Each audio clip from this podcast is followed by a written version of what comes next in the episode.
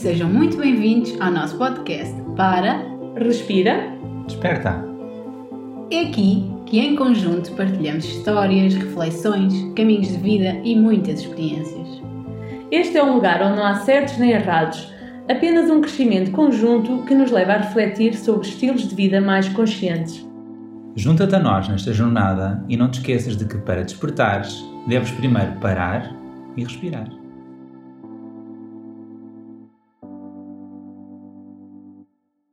Olá e bem-vindos a este episódio dedicado a uma vida natural, em que convidamos Marina Lourenço, que é naturopata e terapeuta holística, entre muitas outras valências, para nos ajudar aqui a desmistificar um pouco sobre o que é ser natural. Há cada vez mais pessoas a viverem de uma forma consciente e atentas ao que as rodeia, quer a nível físico, espiritual e mental. Mas ainda há muitas pessoas a sobreviverem em vez de viverem. Sabemos que segues um estilo de vida mais natural, mas assim de uma forma sucinta, o que é isto de retornar à natureza?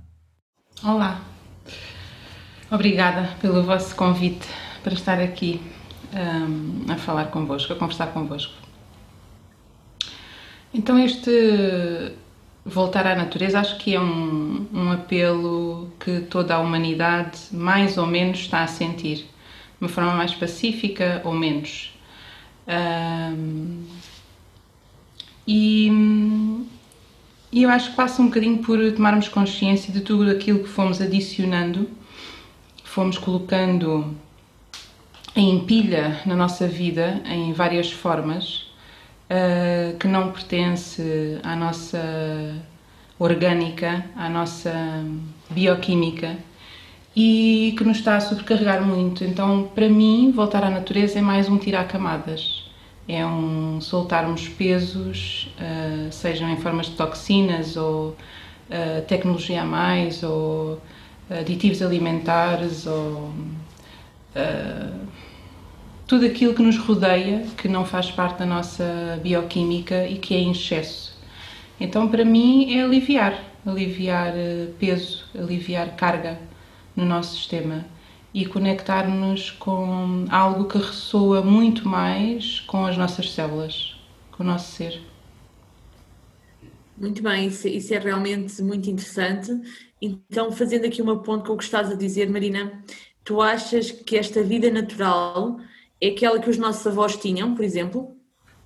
Não é de todo, porque nós estamos num século completamente diferente do deles, numa era completamente diferente eu acho que nós podemos aprender muito ao, ao observar a vida dos nossos avós, uh, mas nós temos que adaptar aos dias de hoje, porque nós vivemos outros tempos. Nós podemos tirar proveito de uma série de, de ferramentas e de coisas que nos são úteis nesta nova era, e muito mais vai ser para os nossos filhos, mas arranjar um equilíbrio, encontrar um equilíbrio entre tudo.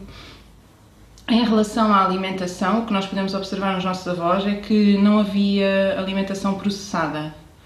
Então, quando temos que nos inspirar e perceber o que é uma alimentação natural, sim, podemos olhar para trás e hum, observar que alimentação é que eles tinham, que era muito ligada àquilo que havia na época.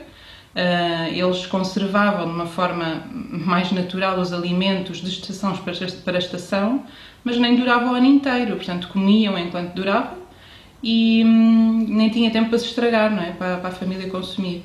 Então sim, podemos nos inspirar na vida dos nossos avós, mas sabendo que estamos noutra época, noutros tempos e, e eu não sou apologista de, de, regressão, eu sou apologista do, do avançar, um, do modernizar, mas sem perdermos a nossa essência, a nossa conexão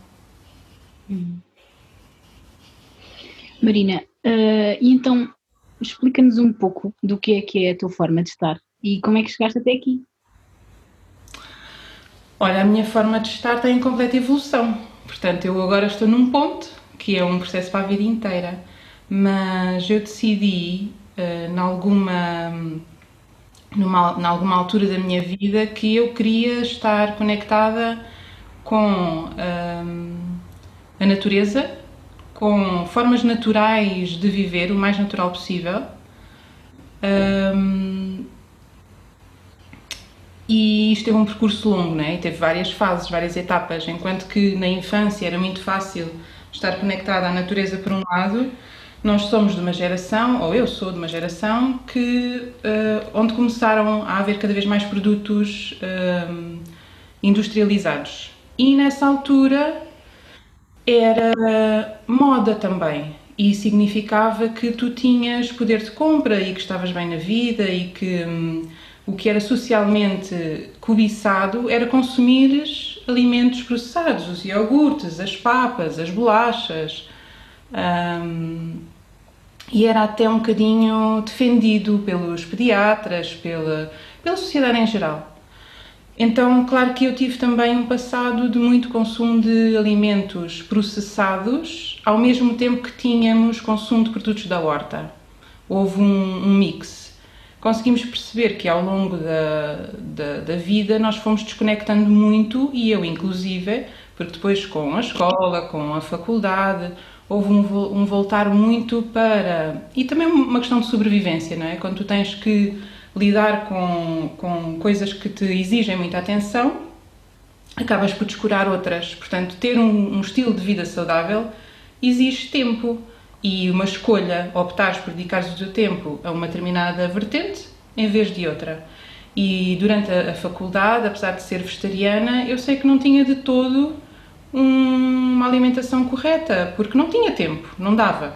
A trabalhar, a, a estudar ao mesmo tempo, eu comia aquilo que era possível, aquilo que estava à mão e, e não era de toda uma alimentação equilibrada.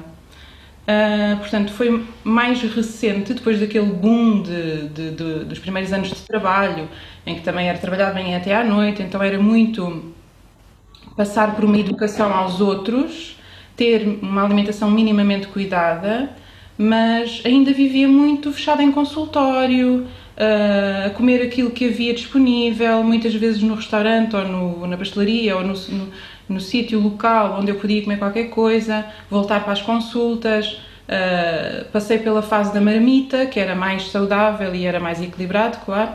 Uh, então, comer em consultório, uh, o que também para mim não era equilibrado, porque eu levava um dia inteiro, de manhã até à noite, parava só para comer aquilo que eu tinha dentro da minha marmita e, hum, e apesar de estar a trabalhar em saúde, estava fechada, estava enclausurada e, e era tudo muito mais do mesmo. Então eu acho que foi bastante recente, há, há meia dúzia de anos, e até diria que hum, foi em simultâneo com a entrada do yoga na minha vida que comecei gradualmente, aí sim, a tomar passos em direção à natureza em geral, num espectro bastante largo, pequenos passinhos uh, conscientes em que fui mudando determinados uh, hábitos de vida. E hoje em dia vivo num ambiente muito semelhante à minha infância, que é muito curioso, mas no campo, claro que é um campo acessível uh, à sociedade moderna e onde posso chegar facilmente ao, ao trabalho uh, e às pessoas, com horta, uh, perto da praia, um, e depois em todas as uh, os espectros da minha vida tento uh, diariamente fazer escolhas mais alinhadas com a minha natureza, com a minha orgânica, num caminho, eu diria, o termo é mais natural e até me surge com muita regularidade, mais natural, por favor. Porque é um pensamento que me vem recorrentemente, mesmo quando vou a uma pastelaria, quando vou a um restaurante, quando um, vou a uma loja, na minha mente está esta necessidade de mantrar mais natural, por favor.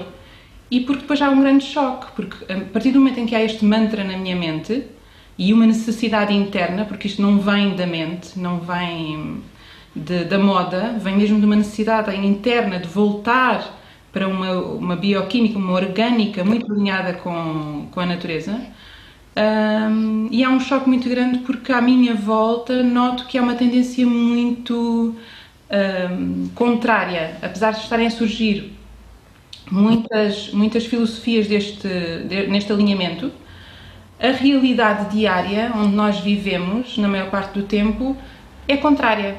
Não, não há alimentos naturais, não há. Um, muitas roupas naturais, é preciso irmos a determinados sítios específicos, a nichos específicos, para encontrarmos aquilo que, que queremos neste, neste sentido. E, e, achas que conseguimos manter um estilo de vida natural na sociedade de hoje? Eu acho que é um caminho. Eu acho que é um caminho que todos nós temos que fazer. Uh, de uma forma mais pacífica ou não, mas nós teremos todos que fazer. Ainda esta semana estava a pensar, ok, há pessoas que nunca vão fazer uma escolha totalmente natural e que vai chegar a um ponto com a evolução da humanidade, que se calhar nós não estaremos, pelo menos neste plano, para ver, em que vão haver com certeza mutações genéticas e que aquilo que nós vimos nos filmes de ficção científica, de seres uh, robóticos ou plásticos ou uh, totalmente anti-orgânicos, vai existir. Ao mesmo tempo que eu acredito que, paralelamente, também vão existir no mesmo planeta um, seres que se continuam alinhados com a natureza, que se calhar é o que nós chamamos hoje de duendes ou gnomes ou, ou devas. Não sei, eu às vezes também viajo assim um bocadinho uh, na batatinha, mas, uh, mas sim, consigo visualizar isso, duas realidades paralelas, porque há espaço para todos, não é? Não há uma verdade, não há uma realidade. E quem for uh, totalmente consumista e defensor de meios não orgânicos provavelmente vão se desenvolver de uma forma e outros seres vão se desenvolver de outra forma e coexistimos no mesmo espaço e no mesmo tempo de forma paralela. Nesta sociedade de hoje, eu acho que tem que haver mesmo um equilíbrio, uma integração, porque hum, nós temos que evoluir. Eu não sou anti-evolucionismo. Hum, e nós temos que aproveitar o melhor e todas as vantagens que temos desta era hum, moderna, hum, no entanto, com um grande respeito pela vida. E quando nós estamos a respeitar a nossa própria vida interna e, e comunitária, nós estamos a respeitar também a vida que é o planeta Terra e que é a casa que, que, nos alberga, que nos envolve. Então, nós estamos a, tra a, trabalhar nas mesmas células, umas dentro de nós e outras que nos rodeiam. E hum, sim, acredito que é possível. Sim. Engraçado, Marina, tu estavas ali atrás, quando disseste estavas a viajar na batatinha, não foi? Expressão que tu fazes. e estavas a falar da mutação genética eu acho que isto aqui é, é, uma coisa muito interessante porque tem a ver também com uma pergunta que, que te queremos falar, que, que te queremos colocar, um, que é a questão da farmácia. Nós sabemos que a farmácia tem uma base natural, não é? Um, o naturalismo é o retorno. Diz, desculpa? Teria alguns há muito Sim, tempo exato. atrás. Portanto, há muito tempo atrás. a farmácia teria e tem uma base natural, não é? Um, o naturalismo é o retorno a uma farmácia que vem da natureza? Também. Hoje em dia, uh, pela evolução e pelo consumo de medicamentos em geral, nós temos uma sociedade dependente de medicamentos que uh, muitas vezes já não é possível reverter. Uh, são estados já muito avançados, doenças crónicas em que não houve um cuidado um, ah, continuado da, da, própria saúde, em que houve uma degradação das células, dos órgãos, dos sistemas, dos funcionamentos e que já não é possível restaurar. Portanto, não vamos ser utópicos nem completamente lunáticos de pensar que poderíamos viver sem a medicina química. Uh, ela tem um papel essencial a nível de sobrevivência, a nível de emergência, a nível de de abordagem imediata para resultados imediatos, porque tu sabes tomas um comprimido, daqui a 15 minutos não tens a dor de cabeça que tinhas há 15 minutos atrás. Enquanto que com os remédios naturais não é assim que funciona. Tu tens primeiro que tratar da tua saúde para teres todo o funcionamento relativamente equilibrado do teu organismo e quando precisas para uma situação pontual como a dor de cabeça, tu tens uma toma contínua, extremamente regular, do remédio natural até que consigas relaxar, junto com respiração, etc, etc. Então tem um processo que não é imediato. Nós precisamos, neste momento, nós precisamos da medicina química, da, da farmacológica química. Uh, é utópico pensar que poderemos desmamar uh, medicamentos na, na, sociedade. No entanto, uh, eu acho que nós podemos ter uma. Porque os nossos avós vêm de uma história de falta de cuidados médicos. Eles não tinham a assistência médica que nós temos hoje em dia. E quando surge esta, esta farmacológica sintética, isto é um milagre para a maior parte das pessoas daquela sociedade antiga. Uh, as pessoas aumentaram imenso a esperança média de vida, uh, uma série de doenças que nem se sabia antigamente o que é que as pessoas morriam, não é? As pessoas partiam e têm filhos hoje em dia sem saberem do que é que os pais uh, morreram, não sabem qual era o estado de saúde, portanto, morreram, pronto, ponto final. Não houve um, um diagnóstico preciso. Um, e então nós estamos hoje em dia já numa outra fase em que aquilo já não é uh, a medicina milagrosa e, e, aquele fascínio, nós agora já voltamos a um ponto mais equilibrado. Portanto, em que podemos em, encontrar aqui um, um equilíbrio dinâmico entre medicina química e natural. E, de forma geral, as pessoas têm muito trabalho e investimento a fazer uh, em relação à sua própria saúde e começando por muitas coisas sem ser uma farmácia natural. A farmácia natural é um complemento para situações específicas onde é preciso fazer um trabalho mais profundo. Mas os hábitos de vida diários, desde higiene de sono, uh, horários de sono, a respiração, a alimentação, a hidratação, o ambiente em que a pessoa vive, o regresso ao contacto com a natureza, a higiene emocional que é feita diariamente. Há imensos ramos que fazem toda a diferença na tua saúde e individualmente e em coletivo, porque quanto mais deles estiverem em desequilíbrio, mais o centro, o núcleo, vai estar em desequilíbrio. é a mesma coisa que os sistemas de desintoxicação do corpo, não é? Nós temos vários imuncutórios, temos vários órgãos de eliminação que eliminam uh, toxinas e detritos do interior para o exterior. Uh, temos o rim, o intestino, o pulmão, uh, o fígado não comunica com o exterior, mas distribui trabalho para todos os outros órgãos que eliminam. E uh, isto são tudo questões de tempo, não é? Há um que não está a funcionar bem. como este não está a funcionar bem, vai enviar o seu trabalho, a sua, a sua desintoxicação para os outros quatro imungutórios. Uh, os outros quatro começam a ficar subcarregados com o trabalho daquele, começam em, em simultâneo a funcionar muito, muito menos do que, do que seria expectável. Então começa todo o todo uh, a falhar, a deixar de fazer o trabalho devido. Uh, e isto também em relação aos ramos de, de, de, manutenção da nossa saúde e da nossa natureza.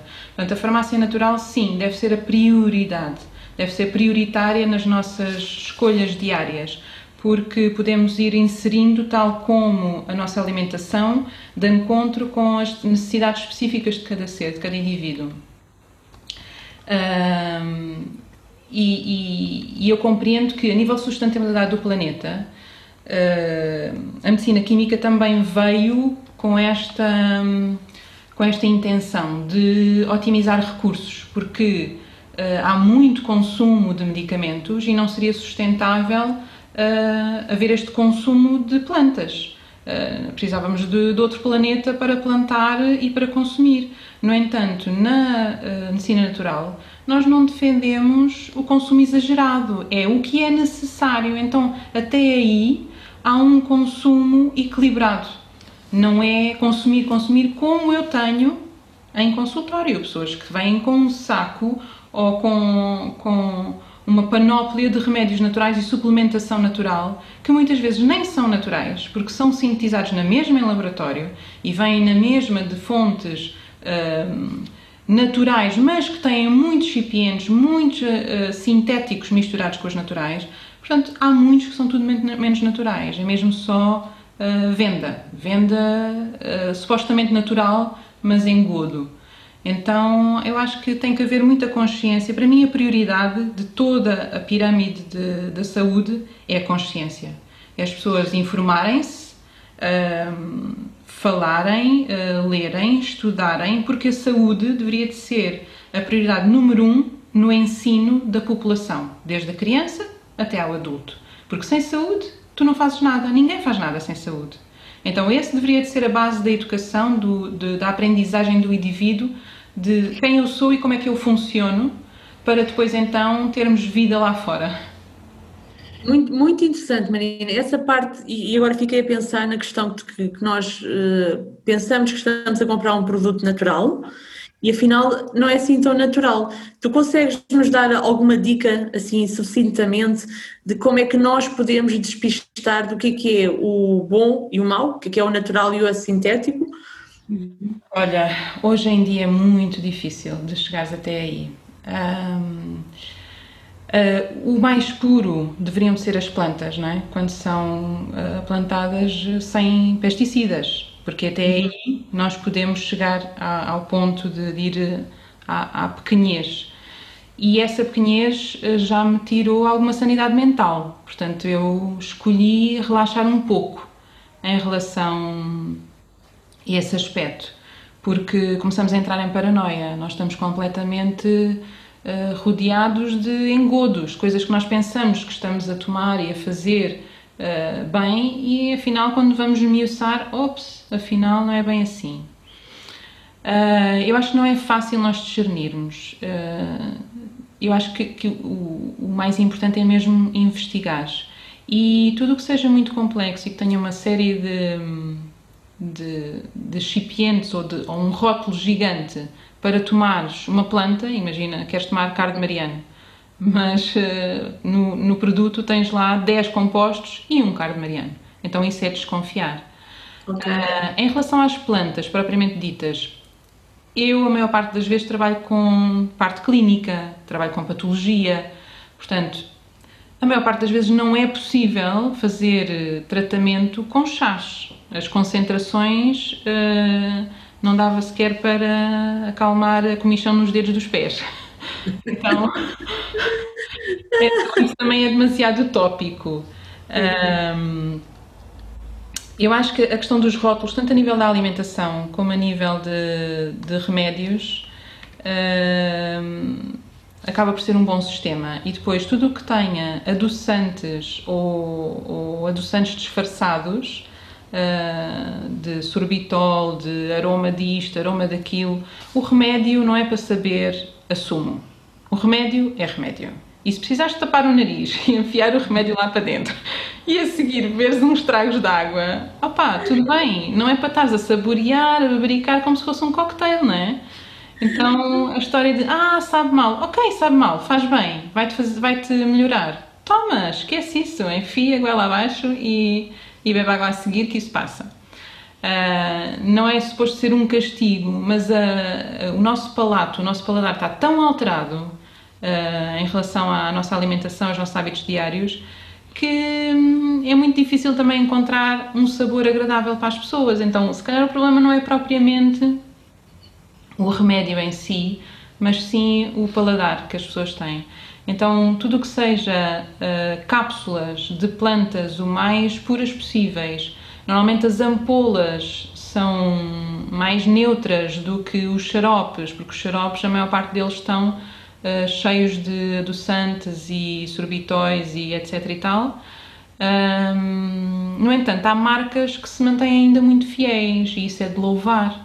Uh, uhum. E acho que deves procurar sempre marcas que estejam mais alinhadas com com princípios de, de cura, de, de, saúde e não tanto com a parte comercial. Uh, porque tenho esta questão, não é? E hoje em dia já não sou aquela miúda revolucionária que mandava vir com toda a gente e com os laboratórios e com os vendedores e tá, tá, tá. Uh, pronto, foi uma, foi uma fase, não é? Agora são outros, outros uh, colegas que hão de ter esse papel. Eu já não, já não estou por aí. E a resposta é sempre: ah, se for assim, não se vende. A mesma coisa que as embalagens, né? Tens uma embalagem, a nível de sustentabilidade do planeta, tens uma embalagem gigante com uh, cápsulas no fundo da embalagem. Mas porquê que aquela embalagem não vem cheia de cápsulas? Em vez de estarmos a gastar 10 uh, caixas, gastamos uma ou duas caixas com o mesmo número de cápsulas. Ah, depois o preço vai elevar-se muito e depois as pessoas não querem despender tanto dinheiro. Ok, eu compreendo, mas temos que arranjar um meio termo. Eh, portanto, na minha área, há muitas áreas a melhorar no planeta. Na minha área, esta é uma delas, a nível de laboratórios e de remédios naturais. Tem que se pensar mais na sustentabilidade do planeta Ok, na sustentabilidade das carteiras também, mas vamos ter que arranjar aqui um ponto de equilíbrio, que há muitas coisas que descambaram completamente. Uh, e este regresso aos compostos naturais, sim, e não engodos. Olha, eu posso dizer que quando a minha filha nasceu, minha filha tem, tem 20 meses, 19, 20 meses, já não sabem. Uh, e quando a minha filha nasceu, eu levei muito a sério este ler rótulos. E passou pela cosmética, não é? Perceber o que é que estava a ser vendido e o que é que estava mais ainda do que eu já fazia para os miúdos, para os meus pacientes. Uh, porque tocou-me a mim pessoalmente, então eu quis mesmo mergulhar. Epá, eu, eu percebi que a maior parte dos produtos que são utilizados na pediatria estão encharcadíssimos de químicos e de produtos que não lembram a ninguém, que hoje em dia estão a, a ser estudados como potenciais ca, hum, cancerígenos. Portanto, num bebê recém-nascido que sai de lá dentro da barriguinha, onde tem filtros para tudo e mais alguma coisa, à partida chega lá uh, o puro cristalino, não é? Vem cá para fora e estamos a encharcar a criança de tanto a nível alimentar como a nível externo e tópico e fui ver na, nas, nas casas de produtos naturais, nos produtos naturais de aplicação tópica, era quase a mesma coisa. Tinha, o que é que eu descobri? Que a maior parte dos produtos têm um extrato natural e que por isso tem lá no rótulo, em letras grandes, produto natural. No entanto, os produtos uh, excipientes e transportadores são tudo menos naturais. Então, o que eu, o que eu escolhi foi nada. Ok, então se está tudo encharcadíssimo, está tudo cheio de, de não presta. Uh, e eu que sempre fui consumista de casas de produtos naturais, desde miúda, não foi a partir da faculdade, portanto, desde miúda que eu estou neste mundo natural e de consumo de produtos naturais e tratamentos com, com, com terapeutas uh, holísticos e naturopatas, etc. Uh, ah, então eu senti-me muito traída, muito enganada Uh, supostamente tu vais até uma casa de produtos naturais porque não, não, não, não estás para aí virada, não, tem, não é a tua área, não vais estar a estudar compostos, não vais estar a, des, a descortinar uma série de coisas que não, não te interessam. Tu queres é ter alguém em que confies que te saiba fazer essa triagem. Olha, usa isto e aquilo, tata, tata. E tu vais a uma casa de naturais e, no entanto, o que lá está não é propriamente natural. Eu, como terapeuta e como cliente, senti-me enganada no caso, de, por exemplo, da Mia, optei por eh, usar quase nada. Uh, óleo de amêndoas doces, óleo de coco, o banho é com um sabão de azeite totalmente neutro, portanto, foi mesmo do, do, do 80 para o 8, para quase nada. E nós lá em casa igual, os adultos igual. Nós estamos ao, aos poucos, é que eu chamo de, de despir, de retirar camadas, porque aos poucos estamos a, a voltar a, um, a soltar, sabes? Olha, isto não faz falta, isto não interessa, isto só nos faz mal. Olha, outro fora, vamos gastando, claro que não, não deitamos fora, vamos gastando aquilo que vamos tendo em casa até chegar ao ponto de ter uma garrafa de vinagre de detergentes, temos uma, uma garrafa de vinagre, uma garrafa de detergente biológico Uh, e dá para tudo. Dá para os vidros, dá para a louça, dá para a casa de banho, dá para o chão. E acabou-se aqueles armários. Eu pensava que os meus armários. Uh, tinha poucos armários. Não estava. eu pensava que eu precisava de uma cozinha maior. Afinal, tão simples quanto simplificar a vida em geral. Afinal, tenho um monte de espaço nos armários agora. A casa de banho igual. Nem precisava tantos armários. E eu acho que nós precisamos, ah, em geral, de descomplicar a nível, em várias áreas da nossa vida para ganharmos qualidade de vida, ganharmos tempo, ganharmos saúde, ganharmos sanidade mental. Em termos gerais, nós temos muito a ganhar com o descomplicar, com o despir, com o soltar uh, camadas que já não nos fazem falta. Já fizeram e isso também uh, temos que honrar, não é? Eu já fui outra pessoa, já precisei daquilo Uh, e felizmente agora não preciso e posso soltar e dar a outra pessoa que ainda precise. Às vezes custa-me um bocadinho, às vezes tenho determinadas coisas que eu já, já não estou alinhada e penso assim: então eu vou dar a outra pessoa. Então, se eu acho que isto não faz bem, vou dar veneno a outra pessoa. E depois penso, ok, se aquela pessoa ainda valoriza aquilo, porque é que eu vou deitar para o lixo, que nem sequer é lixo, porque não há um processo de degradação completo de uma roupa ou de, sei lá, de um produto qualquer. Não dá para degradar completamente. Então, pelo menos alguém que reutilize uma coisa que já não me faz sentido a mim. Hum, sim. Muito interessante. É muito interessante esta tua visão do menos é mais, não é? É, é fantástico porque é uma coisa que todos nós temos de fazer está, está tudo nas nossas mãos, não é? Olha, Marina, aqui em relação ao que estavas a falar aí das plantas, hum, eu, eu sou uma. Eu utilizo, portanto, sou uma. Agora não me está a ocorrer o nome, mas eu utilizo os óleos do terra. Sim. E eu gostava de saber qual é que é a tua opinião acerca dos óleos. Gosto porque... muito. Gosto muito, Sim. uso em casa.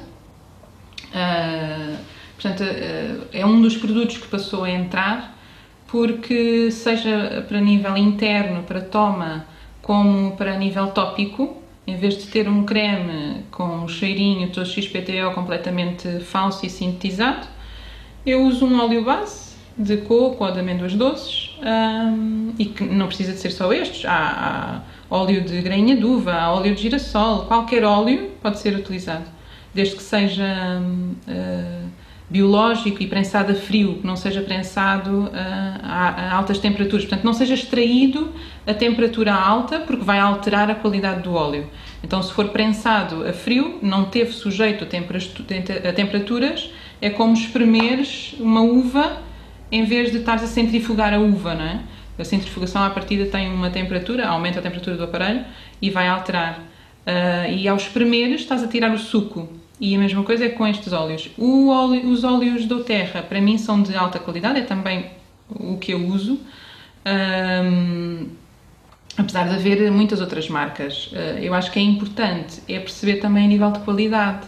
Uh, estudar-se um bocadinho, pesquisar se realmente aquela, aquele laboratório, aquela empresa estão alinhados com sustentabilidade, com técnicas ecológicas, com estes cuidados de não alterar a qualidade do produto em sacrifício do valor, porque eu prefiro investir mais e são produtos que duram imenso tempo, portanto a, a longo prazo vão rentabilizar, um, do que estar a consumir uma coisa que é mais barata, mas depois vai-me fazer mal e eu vou ter que estar a tomar o produto XPTO para ir limpar o mal que o outro produto que eu gastei o dinheiro me teve a fazer.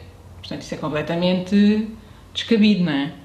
Um, e muitas vezes as pessoas não pensam nisso nem a nível alimentar, nem a nível de consumo de, de produtos, nem a nível geral, não pensam no, no médio e longo prazo. Uh, o que vão ganhar. Uh, olha, eu tenho uma, uma senhora, nunca mais me esqueci do que ela me disse. Minha senhora, que era, foi trabalhadora fabril e chegou a mim já reformada, não é? Então ela disse-me assim: Já viu? Eu levei anos e anos a trabalhar numa fábrica para ganhar dinheiro e agora ando a gastar o dinheiro todo que ganhei para recuperar a saúde que perdi na vida toda que estive ali a trabalhar. Isto faz sentido. Uma senhora com 70 anos. Portanto, estás a ver a consciência, não é? Bate uh, a qualquer altura da vida. E nós temos que aprender, por exemplo, com estas partilhas de, de, das pessoas que já aprenderam com a sua própria experiência. E eu digo isto, eu, eu transfiro este, este raciocínio da senhora para uh, tudo na nossa vida. O que é que nós estamos a fazer agora que achamos que estamos a fazer tão bem, que depois vamos colher frutos que não queremos? Não são esses os frutos que nós queremos colher depois? Será que é agora na semente e no desenvolvimento desta planta que tu és que tens que te focar e, e não tanto. Sim, deves observar o futuro para perceber o que é que eu quero para o meu futuro, como é que eu me vejo no meu futuro, para investires agora, não é? Um, Ainda seguindo a linha do, da indústria farmacêutica e principalmente nesta, nesta fase que vivemos, fala-se muito sobre a vacinação, uh, será obrigatório ou não, um, e tudo mais sobre ligado a esta questão da pandemia. Como é que tu vês as vacinas em geral e a vacinação uh, para o Covid-19? Olha, tal como a indústria alimentar, a indústria farmacêutica e, e, várias indústrias e várias áreas da nossa sociedade estão um bocadinho alteradas para hum, a rentabilidade, não é? com interesses, alguns mais louváveis e muitos muito pouco louváveis, em que a prioridade não é propriamente a saúde, mas sim o lucro financeiro. Uh, então, eu acho que tudo aquilo que é um, verdadeiro ou sincero, eu acho que é de incentivarmos. Reconheço o valor, o valor das vacinas. Uh, a minha filha tem levado as vacinas todas que estão no Plano Nacional de Vacinação. No entanto, temos que ter noção de que, tal como qualquer medicamento, há sempre uma parte tóxica. Uh, tal como nós tomamos um medicamento e temos lá na bula os efeitos secundários uh, menos desejáveis de, de determinado medicamento. E nós temos que, que mensurar, não é? Qual, o que é que é preferível, o que é que predomina na balança. Então, se é prioritário tomar aquilo, os efeitos secundários, vamos arranjar uma forma de lidar com eles. E na medicina natural, infelizmente, acontece muito este trabalho de gestão de danos. Então, na, questão da vacinação da minha filha, o que eu faço é fazer uma drenagem imediatamente antes, durante e após a toma da vacina, no sentido de minimizar os estragos, os efeitos adversos. Em relação a pacientes, acontece imensas vezes em relação à medicação, termos que lidar com estes uh, efeitos adversos uh, generalizados. Um, a vacina sazonal de, do influenza, do, de, do vírus da gripe convencional, nós já é de senso comum que um, de ano para ano há uma mutação e é perfeitamente compreensível, não é? Tal como nós, todos nós mudamos, todos os seres mudam no planeta, inclusivamente vírus.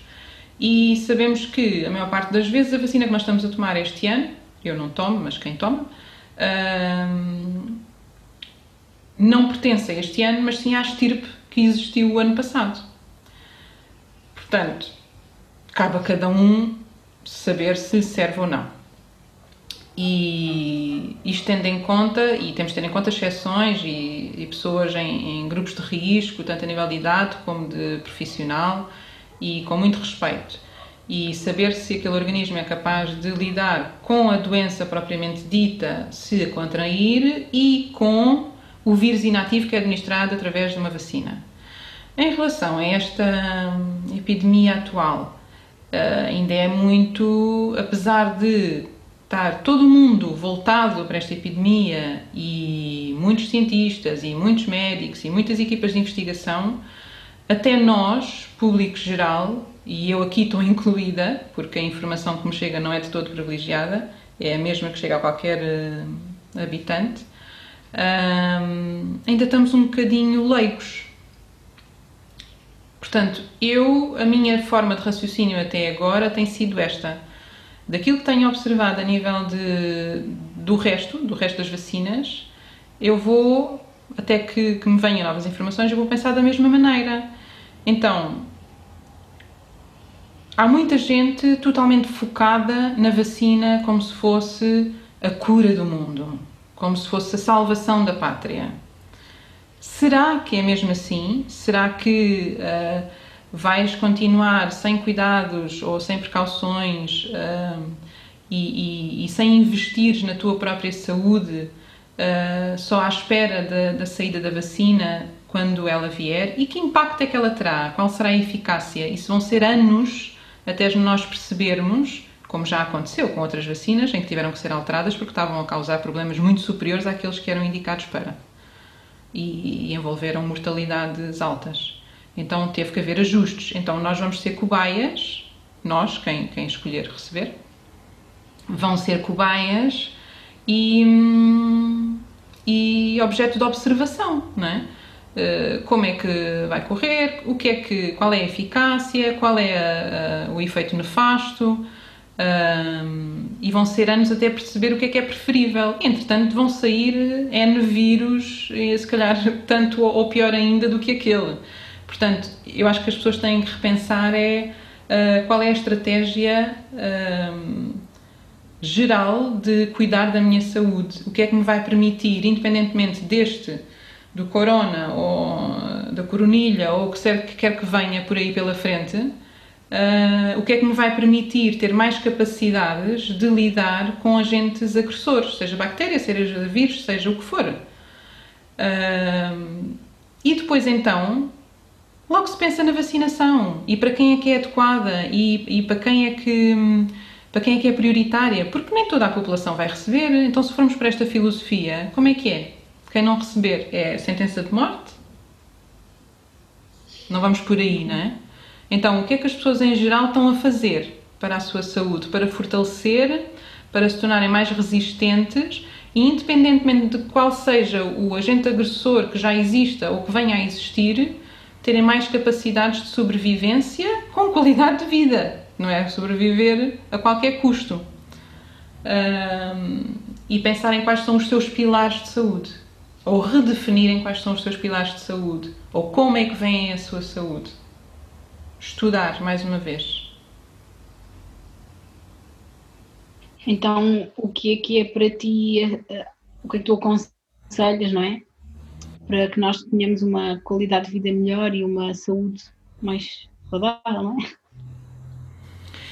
Eu acho que há adaptações a fazer de indivíduo para indivíduo, porque hum, todos nós estamos em fases diferentes, com necessidades diferentes, mas há linhas gerais, como eu disse ainda há pouco, não é? Uh, tudo o que seja um, escolher de forma consciente aquilo que entra dentro do teu organismo, seja em forma de comida, de água, de ambientes a que estás exposta, de poluição, ambientes Estou a falar de poluição e de ambientes de, de, de núcleos, eh, pessoas, sítios onde te movimentas. Como é que tu estás a fazer, fazer higiene dos teus pensamentos, das tuas emoções? Que exercício físico? Nós não somos seres. nós temos duas pernas e dois braços, e por algum motivo isso é. Portanto, nós somos seres de locomoção natural uh, e mesmo quem infelizmente não tem uh, a locomoção natural, hoje em dia a tecnologia tem formas de o fazer, não é? a tecnologia avançada já tem abordagens neurológicas para haver um movimento e exercício cerebral até para quem é tetraplégico. Portanto, o cérebro está a exercitar uh, as áreas que nós exercitamos quando nos movemos quem tem os quatro membros. Portanto, nós não somos de todo seres de estar sossegadinho, deitado no sofá. Então, o que é que nós estamos a fazer a nível de exercício físico? Um, são bases que eu acho que faz parte do conhecimento geral e que tem que ser eh, bater na mesma tecla. E eu às vezes, sabes, às vezes canso da minha profissão, às vezes dá-me vontade de mandar a toalha ao chão e desistir, virar costas. Porque passa muito por aqui, estar constantemente a dizer as mesmas coisas. Ainda bem que eu trabalho com homeopatia, porque pelo menos assim eu percebo a filosofia, não é? Que é estar a dar minuto a minuto a mesma dose, sem fim, sem acabar. Uh, e, e, já são muitos anos a bater na mesma tecla. E, e às tantas também uh, já fica a boca seca, sabes? Já, já, já se perde assim um bocadinho, às vezes, aquele entusiasmo de, dos primeiros tempos, e ainda bem que há uma fornada de jovens sempre a, a virem para o mercado de trabalho e a virem com a sua energia renovada porque hum, a maturidade às vezes também nos traz esse cansaço. No entanto, eu acho que tem que vir mesmo eh, a partir da raiz, da educação das crianças desde o infantário. Desde o primeiro contacto que se tem com o ensino, vir uma informação não manipulada, não gerida por entidades uh, uh, menos uh, Dark Force, sabes? Para quem é fã do, do Star Wars. não haver Dark Force por trás, não haver indústrias interesseiras por trás a, a selecionar aquilo que é ensinado às crianças, acho que tem que vir uma informação isenta uh, e uma educação em geral da população. Para aqueles que não tiveram acesso a esta, esta informação desde miúdos, para aqueles que estão a entrar agora no nosso sistema, na nossa sociedade e que um, às vezes sabem tanto ou mais do que nós, mas um, e nós de cá temos que ouvir mais a inteligência natural das crianças. Tu, se tu reparares hoje em dia, há muitos miúdos que comem muito pouco. Muito pouco. Uhum. Mesmo. Quase que. Uh, até no, no, no, na, na comunidade iógica eu ouvi esta questão a ser colocada: Ai, a minha filha não come quase nada. Mesmo quando já deveríamos estar um bocadinho mais à frente e perceber que as necessidades destes seres estão, se calhar, mais alinhadas com o superior do que as nossas, já cheios de vícios, uh, surge esta questão e percebermos que sim, eles se calhar sabem mais do que nós e se calhar sabem se ouvir mais um, do que nós adultos. Um, portanto, eu acho que passa muito por, por educação e as pessoas não serem tão influenciadas, porque depois também acontece, quando falamos em educação, há uma população tem, e agora com, com o confinamento, isto alargou-se se calhar a mais pessoas. Um, há uma população que tem apenas acesso à informação televisiva. E quando estamos a falar a nível de educação, nós temos que selecionar também, não é? porque depois as pessoas vêm colocar, então, mas eu vi no programa X alguém disse assim, uh, por exemplo, em relação às dietas, e depois o outro disse que este não, fazia mal, e depois o outro disse para comer outra coisa. Então vamos também um bocadinho entrar aqui no. Então o que é que fazemos? Se calhar é aqui que entra a meditação, é aqui que entra o simplificar, é aqui que entra o entrar em contacto com a minha própria natureza, não só com a natureza uh, externa, e perceber o que é que me serve, o que é que, qual é a minha verdade. No meio destas 10 mil verdades, qual é a minha verdade?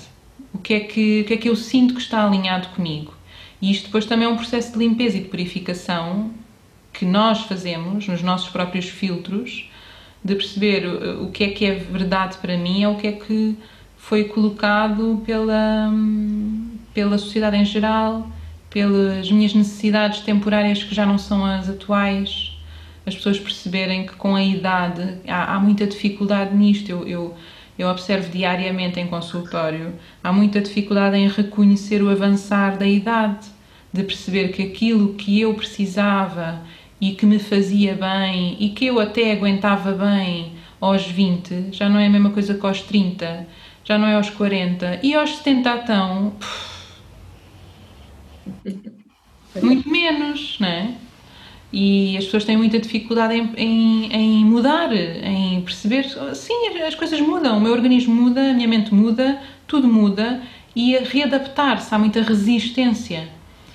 Uh, e espero que, que o meu ser também esteja a ouvir esta mensagem, não é?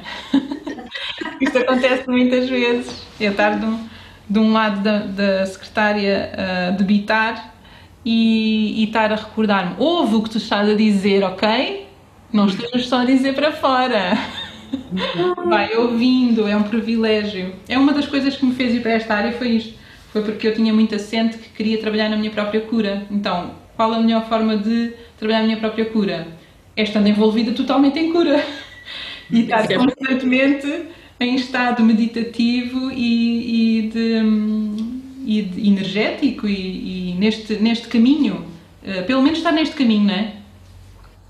Eu, eu, agora gostava só de explicaçar aqui um bocadinho a Marina, Ori, que é, então tu achas que a alimentação natural é alimentação uh, vegetariana?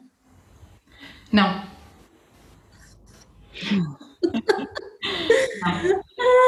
Não, porque eu às vezes olho para os meus armários e penso assim: epá, então este produto vegetariano tu tens aqui, isto passou por onde?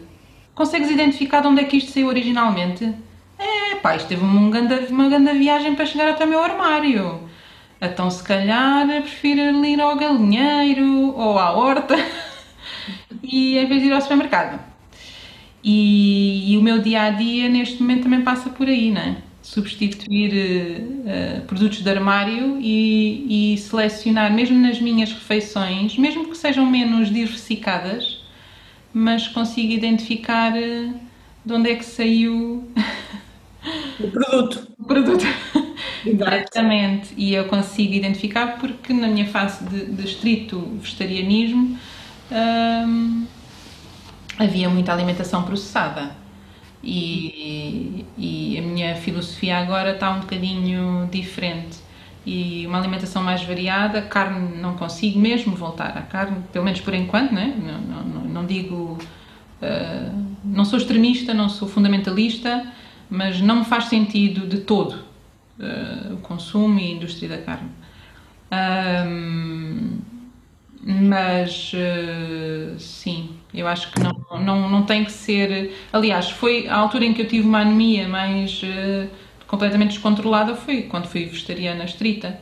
Uh, portanto, pode até nem ser sinal de saúde. Eu acho que há muita coisa para além disso. A alimentação é uma fonte Uh, mas tem que mais uma vez haver estudo e investigação. E nessa altura eu estava na faculdade, portanto foi mesmo por desequilíbrio de tempo e não é por falta de informação, foi de, de falta de planeamento de refeições e, e, de tempo para dedicar à minha própria saúde. Portanto, eu acho que estas, estes pilares e estes braços, estes, uh, como aqueles braços de, de Shiva, estes braços todos que ramificam da nossa própria saúde, eles todos têm que estar integrados em equilíbrio. A alimentação é uma delas e para mim pode-me fazer sentido uma alimentação macrobiótica e para outra pessoa o vegan e a outra o vegetariano e a outra um regime diversificado ou peixívora ou carnívora ou o que quer que seja e encontrarem um equilíbrio e, e, e perceberem o que é que uh, lhes traz bem-estar, saúde uh, a curto, médio e longo prazo. Ok. Oh, Marina, uh, e tu falaste aqui um bocadinho sobre a alimentação e nós temos aqui uma pergunta que é em relação ao jejum. Uh, cada vez mais é praticado e, e, qual é que é a tua visão sobre isso? Isso é realmente sim, um, sempre foi. um recurso que nós temos que recorrer mais vezes. Sim, sim, sim. Sempre foi utilizado ao longo das nossas uh, várias épocas no planeta seja por motivo religioso, seja por motivos de saúde, no, na, na, na naturopatia, uh, no, na medicina natural, faz parte das bases de, de cura natural uh, os vários tipos de jejum, não é um jejum. Há várias formas de fazer jejum. As monodietas, que é comer eh, ou ingerir determinada coisa, sempre a mesma coisa por exemplo, uma dieta da maçã, uma dieta da uva, uh, conforme a patologia ou aquilo, a fragilidade que a pessoa queira. Portanto, chamam-se jejuns terapêuticos, né? ou monodietas, uh, de acordo com, com as necessidades individuais de cada, de cada um. Uh, mas eu acho que, que, temos muito proveito porque as pessoas perguntam muitas vezes: então, mas o que é que eu devo comer? E eu hoje em dia cada vez mais respondo: então o que é que não deve comer? Se calhar hoje em dia a maior parte dos problemas de saúde não são de, de carência e as pessoas tomam uma série de suplementos, pessoas a tomar 10 e 20 suplementos, em vez de estarem a perceber o que é que estão a consumir a mais, o que é que está de mais então, sim, os jejuns são ótimos, tal como se deve aproveitar a levada do jejum para perceber o que é que está a mais no meu consumo diário. De tudo aquilo que nós falamos, daqueles ramos todos, mas pronto, em específico da alimentação. Um repouso digestivo é altamente recomendado porque o nosso organismo também se cansa, não é? E com a idade então, cada vez está mais cansado, coitado. É muito. Uh, muita solicitação. Então, um repouso digestivo é ótimo quando estamos a falar de higiene regular e muito mais em processos de cura, em que o organismo precisa de se focar na cura e não em estar constantemente a digerir, a lidar com as emergências. É nesses períodos em que ele está mais folgado, em que está mais descansado, que ele consegue realmente focar-se em processos mais profundos não é quando está completamente subcarregado e bombardeado de alimentos e químicos e açúcar e tudo aquilo que ele tem dificuldade em digerir como se fossem pedras, que ele vai conseguir aproveitar o remédio, o investimento que fizeste naquele remédio para ir restaurar uma função, uma célula, um sistema. Uh, há muitas formas de fazer jejum, uh, não é fácil fazer jejum, uh, mas eu acho que, por exemplo, uma manhã qualquer pessoa consegue fazer e pode-se adaptar e individualizar conforme o caso e, e, as dificuldades que as pessoas têm e é um processo que se constrói. Quem não está habituado a fazer jejuns, claro que tem que começar se calhar por uma manhã, depois um dia, uh, aproveitar a noite, né, o jejum da noite e, um, e prolongar, ir prolongando as horas e ir avançando neste processo de descoberta também o que sou eu sem esta droga que é a comida, entre aspas. Né? Uh, o que é que a comida e aquilo que eu estou a consumir em geral está a influenciar na pessoa que eu sou, se calhar que eu sou não, mas que eu estou diariamente, que eu estou a ser diariamente. E perceber, descobrir sim aquilo que eu sou por baixo disso tudo. Um, porque afeta-nos muito, em termos gerais, e só depois de experimentares é que tu sabes a diferença olha, afinal uh, uh, o meu abdômen deixou de estar inflamado e dilatado. Olha, afinal os meus pensamentos até estão muito menos uh, obsessivos, já não tenho aquele bombardeamento de pensamentos. Olha, afinal o meu sono até é muito melhor do que aquilo que eu pensava. Quando retiro a informação que tenho a mais no meu sistema, as minhas funções orgânicas, coitadinhas, até se portam bem então, és tu que estás a subcarregar, és tu que estás a colocar a mais e o organismo não consegue lidar. Já muito aguenta ele, é extraordinário. Como é que esta máquina aguenta tudo aquilo a que nós o sujeitamos, não é? Eu acho tão curioso a maneira como tu falas e, e eu à partida não sabia que o podcast ia por esta direção, mas parece que deste-me uma consciência diferente de, de, de, do menos é mais. Tu, do remover as camadas, para mim um, me diz muito, menos nesta fase me diz muito. Nós somos tão sobrecarregados por tanta coisa e não só a nível alimentar, mas a nível emocional, a nível uh, de tudo. Neste momento estamos tão sobrecarregados de tudo. E, e, depois falaste de uma questão que também acho muito importante, que é a educação, uma pessoa ser um, saber e procurar aquilo que realmente lhe serve melhor naquele momento mas eh, e, e tu disseste-o de uma, de uma outra forma, mas eu gostava de, de trazer a palavra consciência, porque não há nada dessas coisas sem uma reflexão e sem uma consciência, né? Uh, o, o, remover as camadas tens que ter consciência que estás em sobrecarga, em sobrecarga já. Então achei tão interessante e, e quase que o podcast se pode, pode -se eh, resumir à palavra consciência, porque é a partir daí que tu consegues fazer tudo consegues viver uma vida mais simples, removendo algumas coisas, e há muita coisa que tu podes remover. E depois podes ter ido, ido, ir, ir educando, não é? Podes ter consciência desta, uh, desta forma de te nutrires de outra, de várias uh, perspectivas. Então acho muito importante. E, e como forma de, de, conclusão deste podcast, um, e se calhar um bocadinho todos vamos contribuir para isto. Uh, a Marina vai, se calhar, dando um, umas, umas dicas, mas nós também, eu, eu ao, ao, longo do podcast, fui, fui percebendo aqui dicas para, para adicionar. Dicas práticas para mantermos um ritmo natural dentro da sociedade onde nós estamos inseridos neste momento. Dicas práticas, olha a nível de higiene de sono, acho que é muito importante as pessoas perceberem que esta ferramenta extraordinária que nós temos, eh, que é a tecnologia, deve ser usada em conta e medida e dentro de horários hum, naturais. Então, se nós sabemos que os ciclos diários têm uma hora para nascer o sol e para se pôr o sol, e sabendo que a tecnologia tem esta luz azul que nos afeta a pituitária e a pineal, Nós devemos de usar os ecrãs apenas durante uh, a hora de, de, luz. E a partir do momento em que o sol se começar a pôr, deixarmos a tecnologia de lado, entrarmos no, no mundo da matéria, não da tecnologia, e uh, irmos conviver, irmos ler um livro, ir contar histórias e, e gerirmos os nossos períodos de descanso de acordo com as pistas. E quem vive na natureza, quem vive no campo, uh, percebe e acaba por ser arrastado por este, por este ritmo natural. Porque tu vês que a partir ali de, de que, que o sol se começa a pôr, as galinhas e as aves começam-se a recolher, os cães começam a, a descansar, a ficar mais parados deixa de haver tanto ruído à volta, os passarinhos deixam de se ouvir e tudo começa a acalmar. E há muitas pessoas que é nessa altura em que começam a, pss, a, a saltar para a vida, é?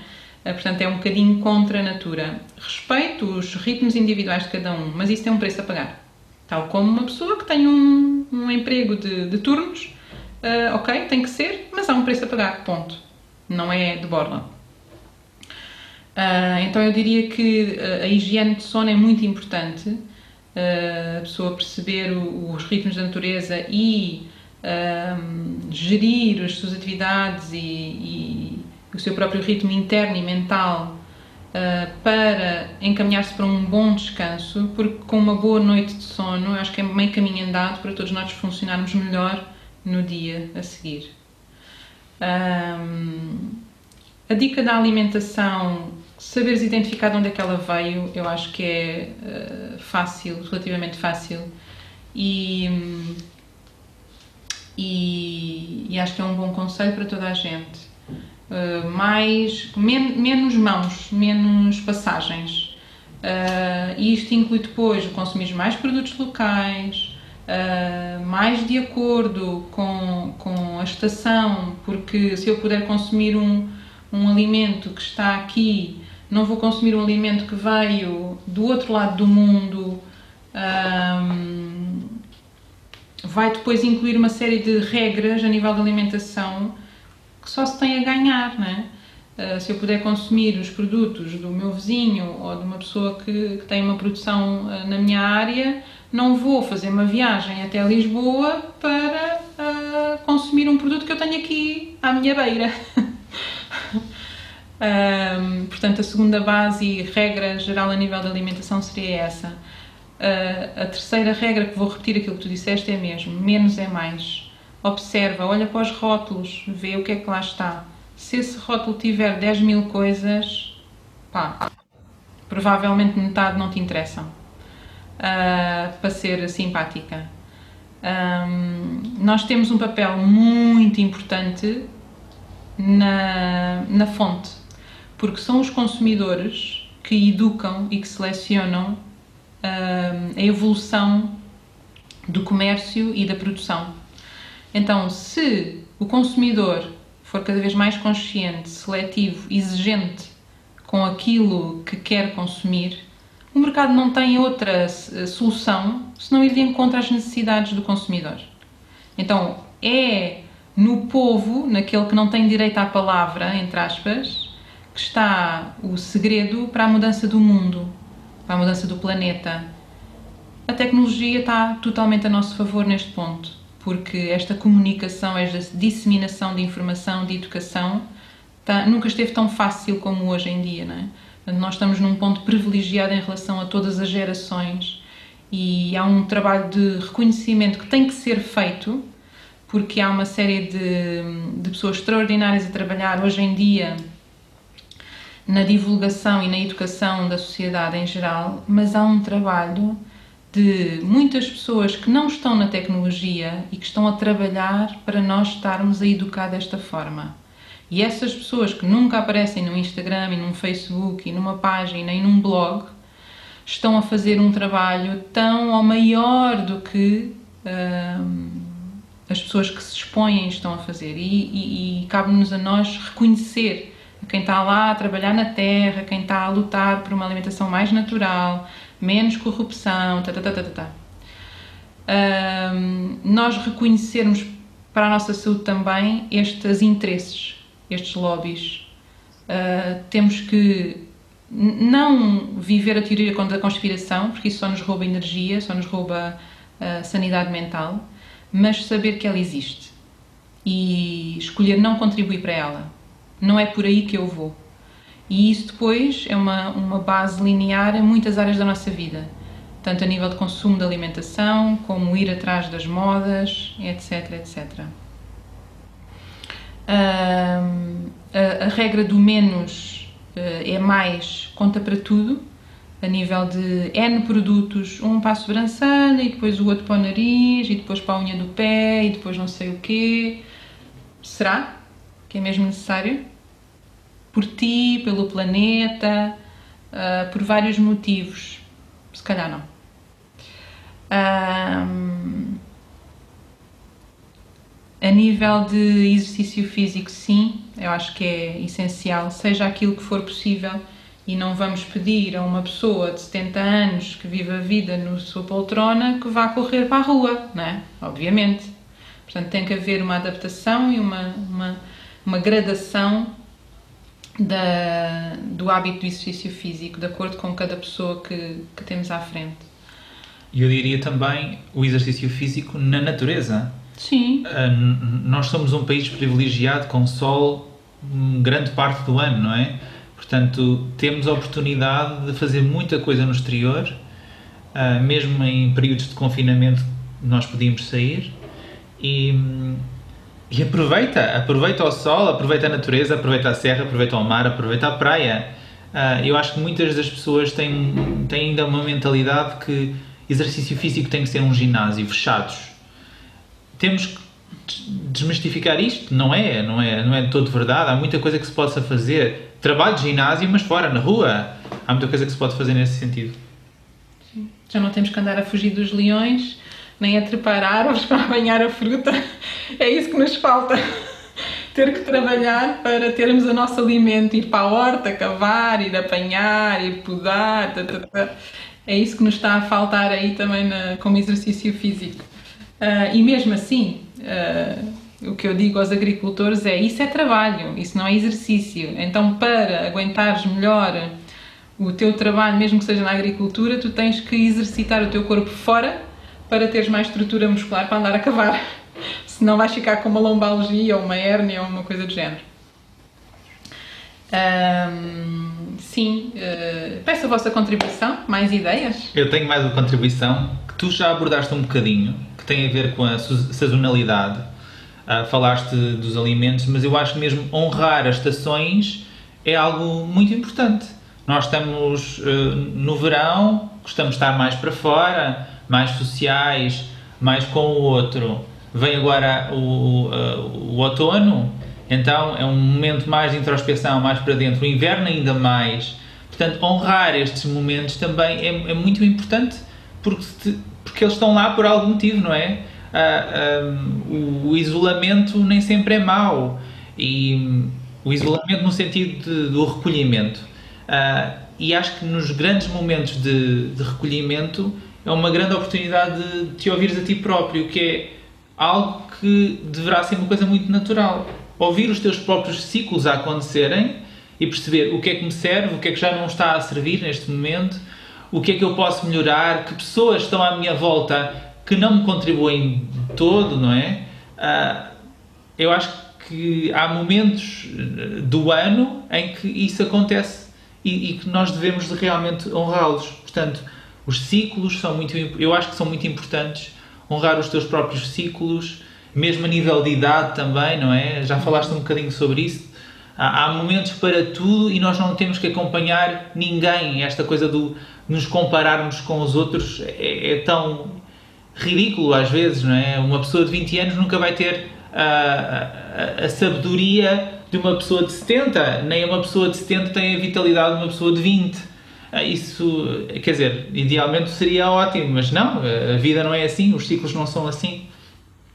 Filtrar os ambientes onde tu, tu estás, eu acho que é uh, fundamental. Uh, conviveres com pessoas que te elevam e que te desafiam a nível intelectual e energético ah, é, acho que é fundamental. Um, portanto, ambientes que tu já sabes onde não vais crescer, em que só te sentes mal, porquê que continuas nesses ritmos, nesses, nesses padrões? E eu falo com muitas pessoas que, que sabem disto, que querem mudar, mas continuam com os mesmos padrões, continuam depois com estados depressivos. Há uma pergunta que se pode fazer nestes casos, que é... Querem se curar ou não? Não, não, nem vamos por aí. É determinado hábito, pessoa, ambiente, o que seja. O que é que isto está a servir? A que parte de mim é que isto está a servir? Porque se ainda faz parte da minha vida, é porque me está a servir de alguma forma. Quando não serve de maneira nenhuma, a não ser que estejas completamente viciado num loop inconsciente, vais deixar, vais soltar. Então, é porque te está a fazer falta. Será que eu estar deitada na cama deprimida permite que o meu marido venha uma vez na vida, ou uma vez por mês, ou o que seja, cuidar de mim, trazer-me uma sopa, trazer-me um chá, trazer-me um mimo, quando sou sempre eu para toda a gente? Óbvio que esses momentos vão surgir, se for a única oportunidade que tu tens de receber determinado tratamento. E isto, esta pergunta, ou hum, fazeres a pergunta nos dois sentidos, o que é que isto me permite fazer e o que é que isto me impede de fazer? É uma outra forma de perguntar a mesma coisa. É uma forma de percebermos porque é que determinado hábito, vício, padrão existe, a quem é que está a servir ou o que é que está a servir e se ainda nos faz sentido manter, porque às vezes é para manter, ainda não posso, não é possível, ainda não sei fazer de outra forma.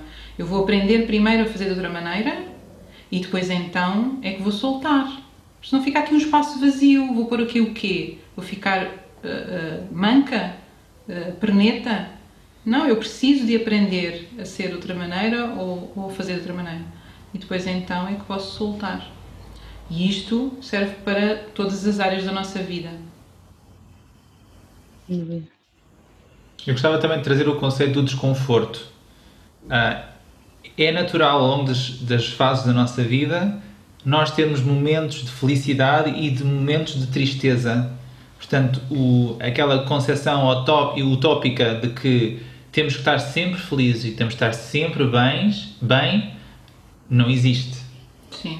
Reconhecer que há também ciclos eh, naturais ao longo do dia até, eh, mas eh, mesmo ao longo da vida, em que há momentos que vais sentir desconforto, desconforto tristeza, mas são, a mim, a meu ver, são, são momentos de crescimento. Quando, quando isso acontece, são momentos de reflexão profunda uh, para tu cresceres e para tu te elevares. É um bocadinho aquilo que tu estavas a dizer. Até que ponto é que eu vou manter esta situação? Se calhar não estás preparado ainda para dar o salto, mas irás dar, eventualmente irás dar. Portanto, o desconforto não é mau e há muita gente, há muita, muitas pessoas na sociedade que estão completamente adormecidas. Claro que o núcleo em que eu me movo é um bocadinho suspeito, não é? Mas uh, há muitas pessoas a consumir psicotrópicos, há muitas pessoas com vícios, uh, podem até nem ser medicamentos, nem drogas, nem uh, álcool, mas padrões destrutivos Portanto, há muitas pessoas adormecidas e quando estava a falar há pouco da evolução da, da, da medicina e da assistência médica, nós temos que perceber que uh, o aumento da esperança média de vida muitas vezes é à custa de pessoas conservadas em medicamentos, que não têm propriamente qualidade de vida, mas que estão ali, conservadas, prolongando a sua vida à custa não dos sistemas orgânicos e naturais, mas uh, de outros sistemas. E é uma escolha e é legítima, desde que seja uma escolha consciente. Esta questão das emoções, há pessoas que já não, entre aspas, já não têm como aprender a geri-las e a aceitá-las porque estão completamente adormecidas, com calmantes, com excitantes, com sejam eles químicos ou naturais, porque há pessoas a consumir produtos naturais de forma massiva uh, este para isto e este para aquilo, então aí que tal aprenderes ou fazeres alterações na tua vida? Eu já não, não sei se alguma vez fui, mas cada vez sou menos a pessoa de caneta na mão a passar eh, uma prescrição, uma receita. Porque o que é que te adianta? Vais levar a vida inteira a tomar remédios naturais? Até morrer? É esse o plano? Ou os remédios naturais vão te ajudar a fazer as mudanças que são necessárias fazer na tua vida para que algo mude, para que o resultado seja diferente. Então acho que aqui também há um trabalho muito grande e mesmo a nível familiar. Às vezes não é fácil ajudarmos a nossa própria família, porque a proximidade e os padrões e, e a história que nós temos hum, é difícil depois de encontrarmos um ponto de neutralidade. Mas mesmo que não faças nada ativamente, se o teu exemplo de vida, se aquilo que os teus familiares observarem no teu comportamento diário hum, for verdadeiro e alinhado, pode não ser em 10, em 20, em 30 anos, alguma coisa há de evoluir, alguma coisa há de mudar. Portanto, o próprio exemplo pode mudar a nossa sociedade, pode mudar o mundo.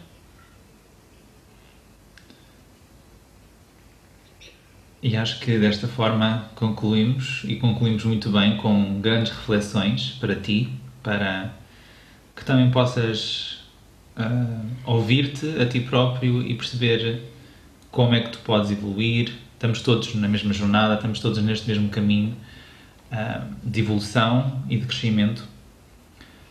A ti, Marina, eu agradeço Obrigada. sempre as, as conversas e as partilhas uh, que nos enaltecem sempre, que nos põem sempre a refletir, mas num, num bom sentido, num, num sentido de, de crescimento. Portanto, muito grato pela tua presença. Obrigada. Muito grata, Marina. Obrigada.